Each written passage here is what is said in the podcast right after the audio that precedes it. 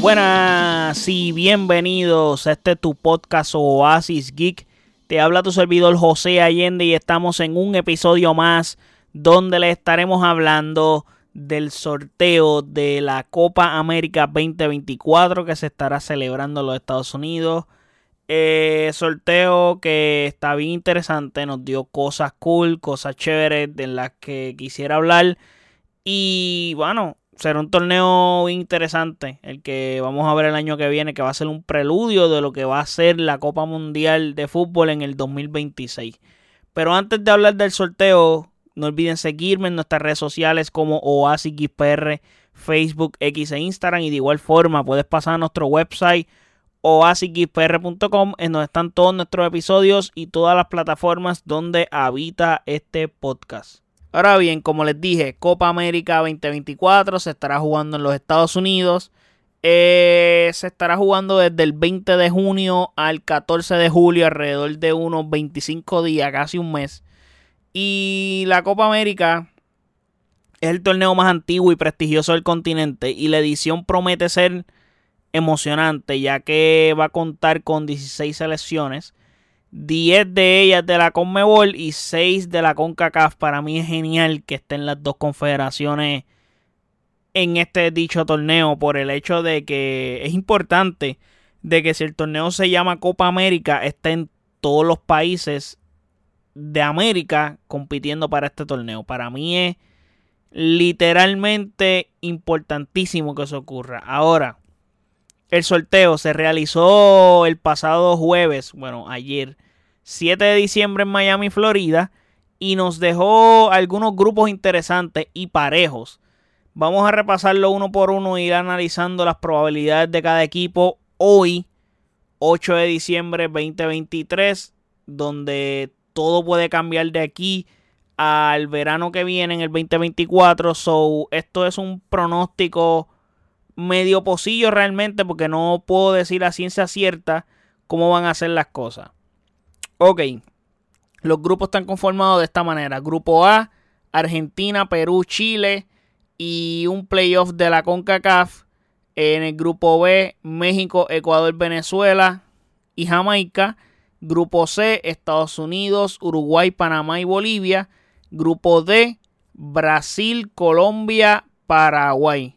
Ahora, el primer playoff que vendría siendo el de Argentina, el del grupo de Argentina, sería para el grupo A, está entre Canadá y Trinidad y Tobago. Van a jugar un partido donde se va a definir ese pase a ese grupo y en el grupo D, que es donde está Brasil, Colombia y Paraguay, ese cuarto puesto se va a estar disputando entre Honduras y Costa Rica. Ahora, para análisis como tal de los grupos. Cada grupo jugará una fase de todos contra todos y los dos primeros de cada grupo avanzarán a los cuartos de final. Creo que eso está bastante claro. Me parece excelente el hecho de que no tengamos que estar sacando que si los dos mejores terceros para ir cuadrando los cuartos de final y queden los equipos completos, porque ese es el problema de cuando tú tienes un número que no, no encaja con lo que quieres mostrar en el producto, o tienes que hacer inventos como eso. Ahora, los dos, como les dije, los dos primeros de cada grupo son los que pasarían a cuartos de final. Obvio, el grupo A se cruza con el grupo B y el grupo C con el grupo D. Y así. Eh, no, no tengo al momento la certeza de quién va a pasar, quién va a ganar cada grupo. Eh, lo que sí puedo decir, porque es muy temprano para saber. Y así como dije en los grupos de la Euro, que lo hablé en el episodio 282, al final del episodio, que si no lo han escuchado pueden pasar y escucharlo.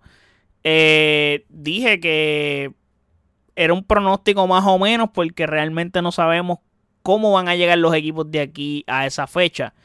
Hoy los equipos están en un estado anímico, futbolístico muy distinto, o sea, las selecciones, a lo que van a estar de aquí a esa fecha. Pueden haber lesiones, pueden surgir jugadores, etcétera. So, pueden pasar muchas cosas de aquí a esa fecha. Ahora, ¿cómo los veo hoy? Pues les comento. En el grupo A, que está Argentina, Perú y Chile, y el ganador de Canadá y Trinidad y Tobago, me parece que Argentina está cómodo. Argentina no solamente está cómodo, estamos hablando de que Argentina es el campeón de América y el campeón del mundo. So, es el defensor de todo.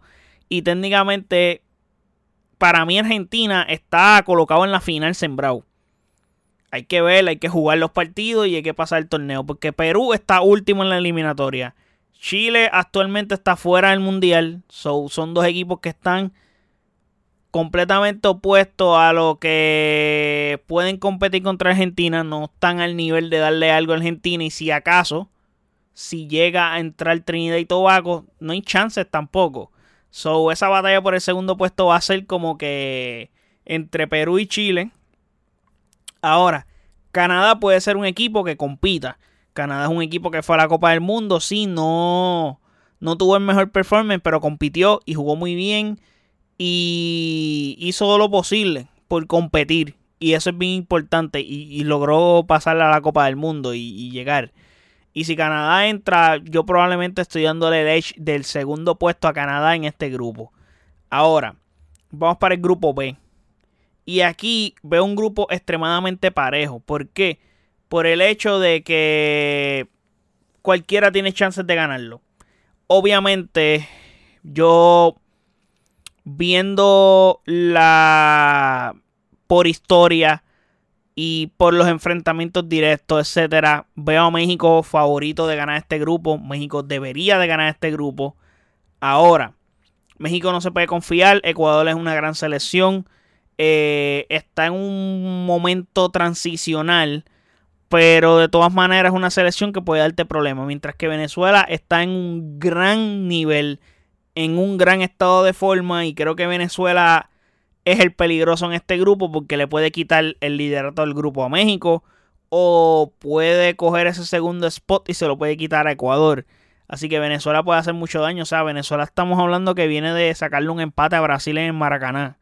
So es bien importante lo que está haciendo Venezuela en este torneo. Bueno, lo que va a hacer Venezuela en este torneo. Y que está la expectante. Y mientras que Jamaica, pues. Jamaica individualmente tiene jugadores buenos. Con una calidad significativa. Pero colectivamente, pues. Son muy deficientes. Y creo que ahí pierden mucho. Grupo C. Estados Unidos, Uruguay Panamá y Bolivia. Ok. Estados Unidos, como les había dicho hace un tiempo atrás, o creo que lo mencioné para los episodios que hablé de la Copa del Mundo, es una selección que ha intentado darle duro al fútbol. Y esta es otra oportunidad más. Estos próximos tres años son años cruciales para el fútbol de Estados Unidos. ¿Por qué les digo esto? Porque el hecho de que Lionel Messi está jugando en la MLS, la MLS está cogiendo un gran auge, probablemente la temporada que viene en la MLS va a ser bien importante por el hecho de que Messi va a jugar desde el principio y pueden ser que lleguen más figuras en el mismo verano, etcétera. Eso va a ser bien importante lo que esté pasando en esa liga. So, que estén ocurriendo cosas en esa liga es algo que ayuda al país futbolísticamente hablando. Porque pues gente se puede potenciar, chamacos pueden decir, me encanta el fútbol, me enamoro del fútbol y voy a empezar a ver fútbol. Hay maneras en las que tomas decisiones de cuál es el deporte que te comienza a gustar o no sabías de un deporte y lo descubriste y a mí yo me enamoré del fútbol gracias a la Copa Mundial 2006 de Alemania. Lo he expresado en muchas ocasiones que recuerdo ese mundial como si fuera ayer haberme vivido ese mundial, ese verano completo viendo juegos del mundial y la figura que hizo que yo me enamorara del fútbol se llama Ronaldinho. Yo vi a Ronaldinho jugar y yo decía, este dude es lo más impresionante que yo he visto en mi vida con, con, en este deporte. Y lo sigo pensando, que para mí Ronaldinho ha tenido el mejor prime que, yo he visto en cuanto a habilidades y lo que podía hacer en el campo. En número, pues, tenemos claro quién ha tenido su mejor prime. Pero yendo al tema que quería decir, Estados Unidos va a tener Copa América 2024. 2025 va a tener la, el Mundial de Clubes y 2026 la Copa del Mundo.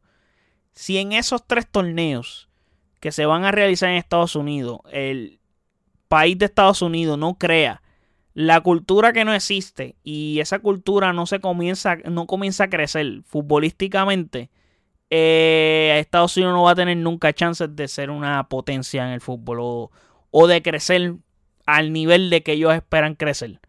Porque sí han crecido, pero han crecido tan y tan lento que es un poco complicado. Y también las figuras juegan en Europa, no juegan acá en Estados Unidos. Y la liga también es medio tricky porque la liga juega fuera de, fecha, no juega una fecha como juegan las demás ligas. Eh, un poco complicado, pero de todas maneras, pienso que Estados Unidos tiene oportunidad de oro en estos próximos tres años. Y en este torneo es bien importante que hagan un buen papel, por lo menos pasarle grupo. Y la tienen difícil porque yo veo a Uruguay ganando este grupo. Uruguay viene en una gran forma. Le ganó a Argentina en la bombonera. So hizo tremenda actuación ganando a la Argentina. Y no tan solo que le ganó, le ganó 2 a 0 a Argentina eh, de visitante. Y Panamá. Para mí Panamá es el caballo negro de este grupo. Bolivia no, tengo mucho que decir porque realmente es un equipo que no tengo argumentos para darle, pero tampoco creo que alguien los tenga. Así que veo a Uruguay, Estados Unidos, pero ojo con Panamá porque colectivamente juegan bien al fútbol y pueden hacer algo al respecto. Y el último grupo, el grupo D, que les había dicho que estaba Brasil, Colombia, Paraguay. Creo que Brasil está en la Macacoa. Les tocó el peor grupo posible. Esa es una. Porque yo tengo que decir, México en grupo B tuvo suerte.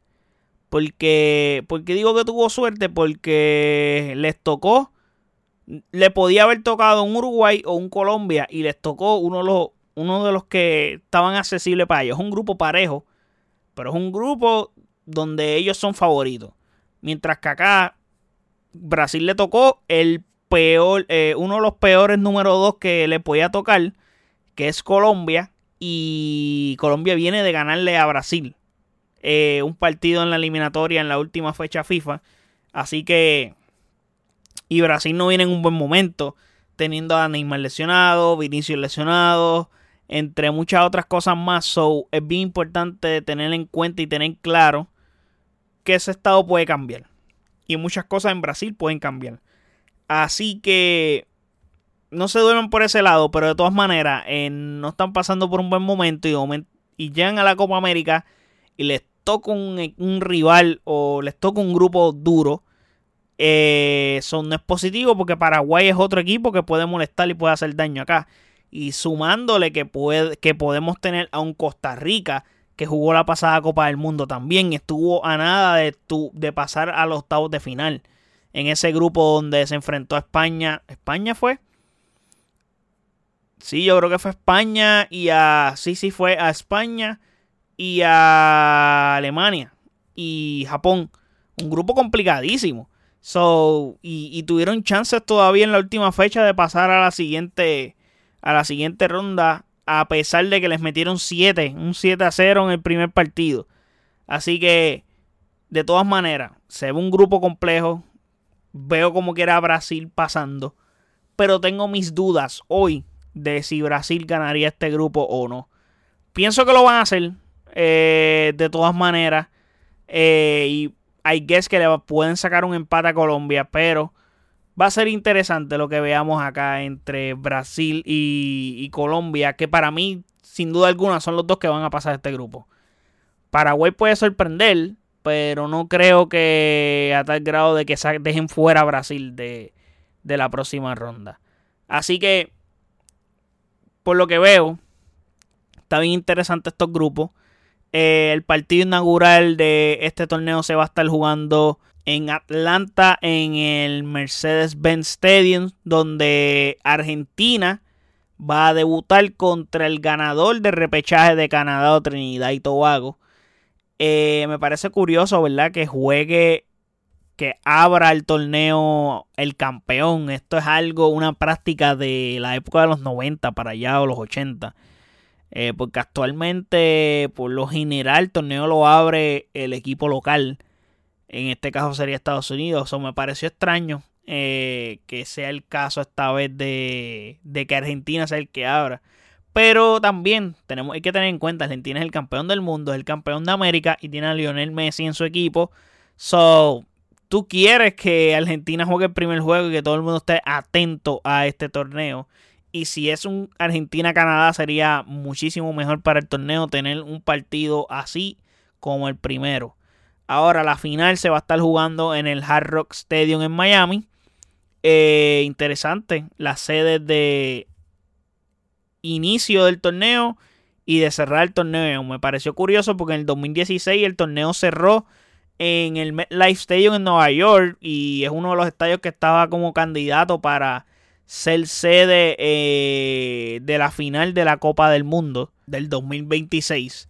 Ahora, eh, ese, ese, esa Copa América del 2016 eh, se debutó Estados Unidos con Colombia en el Levi Stadium en San Francisco. Obviamente se debutó allá porque ese estadio era nuevo para ese entonces.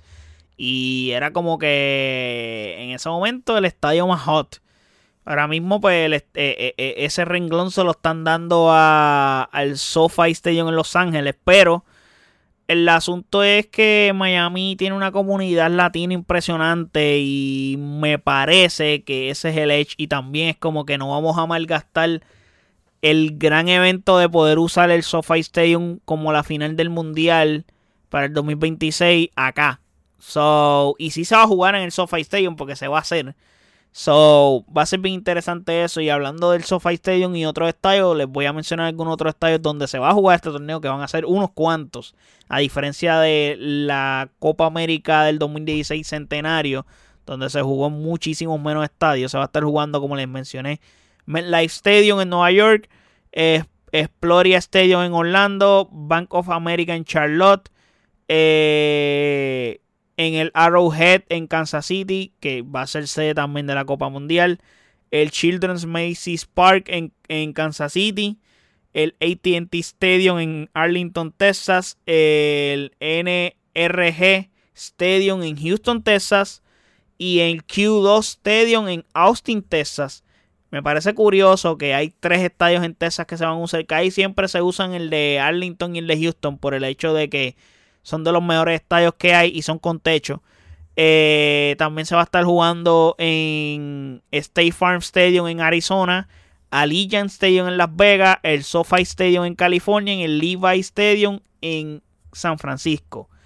Ahora bien, me pareció curioso que dejaron fuera a Seattle y al estadio de los Minnesota Vikings en Minnesota. Eh, me parece interesante que esos dos estadios no están, que son de los mejores estadios que hay en Estados Unidos quién sabe. Maybe es por la presencia de la cantidad de gente que puedes meter en el estadio, no sé. Seattle es una ciudad interesante para albergar este tipo de eventos, así que pareció Minnesota lo puede entender por el tipo de ciudad, pero tiene un estadio brutal y el estadio de ellos es nuevo y está techado. A diferencia del estadio de Seattle, que es un estadio que no es techado, pero tiene una gran ciudad. No sé qué les puedo decir ahí al respecto. Estos estadios se anunciaron el 4 de diciembre del 2023 por la Comebol. Así que nada, estaremos atentos a lo que esté pasando en este torneo. Eh, que se va a estar celebrando, como les dije, en el mes de junio el año que viene.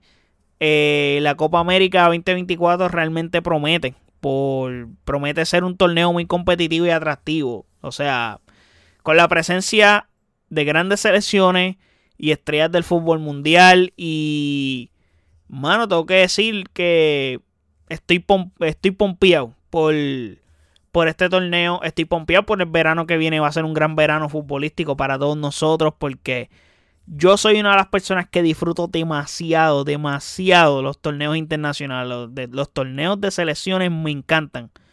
Y mira que yo odio las fechas FIFA. Las detesto. ¿Por qué? Porque odio que paren la temporada de clubes dos semanas para que los jugadores vayan a las selecciones, jueguen y seleccionen. Me encojona esa mierda, me encojona. Yo sé que los jugadores lo quieren hacer, les gusta. Y también es bueno en parte para ellos en el sentido de que mantienen continuidad con la de esto. Pero para mí es mejor juegas de corrido toda la temporada. La temporada terminas antes, terminar en marzo.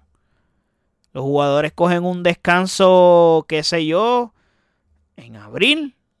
Y en mayo comienza algún torneo internacional. Juega durante ese mes. Juega yo no sé cuántos juegos de la eliminatoria. Y ya está.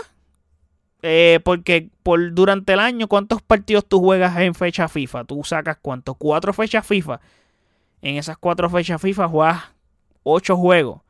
Pues tú puedes hacer eso en mes y medio. Eh, durante el año. Es más, lo puedes hacer dos veces al año. Lo puedes hacer en, en verano y luego vuelves y lo haces en diciembre. No sé.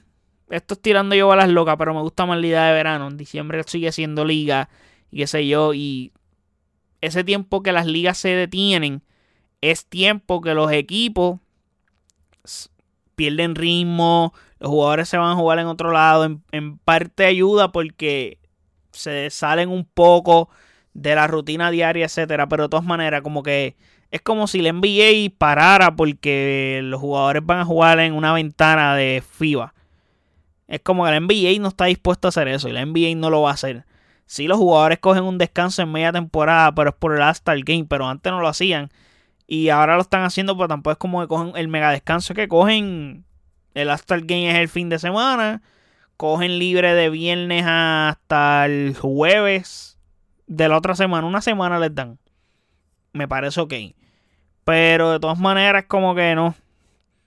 Odio las fechas FIFA, pero los torneos internacionales me encantan. O sea, los disfruto demasiado. La Euro, la Copa América, y el mundial está espectacular, me encanta, me fascinan y, y, me gusta por el hecho de que los jugadores que están vistiendo estas camisetas están dando todo. ¿no? Tú no ves jugadores que juegan por jugar y juegan por dinero como lo hacen en los clubes.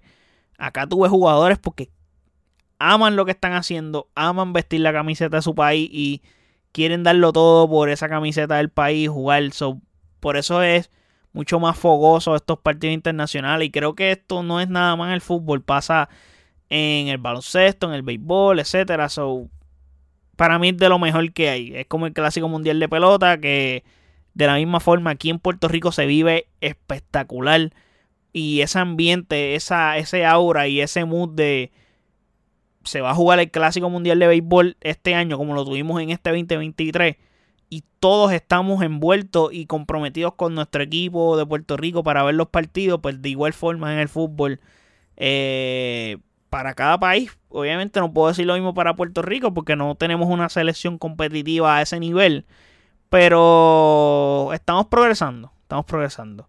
Esperemos pronto, en un futuro no muy lejano, estar dentro de por lo menos en la Copa Oro, que es básicamente la el torneo grande de la CONCACAF o estar haciendo presencia hasta en una Copa América, quién sabe. Sería interesante, sería super cool y un orgullo grandísimo para mí como puertorriqueño que nuestro equipo de Puerto Rico llegue allá. Así que nada, como les dije, interesante el torneo de Copa América. Déjenme saber ustedes qué grupo te parece el más difícil. ¿Cuál es tu favorito para ganar la Copa América? Déjanos saber eso en los comentarios en nuestras redes sociales como OASIXPR, Facebook, X e Instagram. Y de igual forma puedes pasar a nuestro website oasixpr.com en donde están todos nuestros episodios y todas las plataformas donde habita este podcast. Así que muchísimas gracias por el apoyo. Hasta el próximo episodio. Chequeamos. Bye.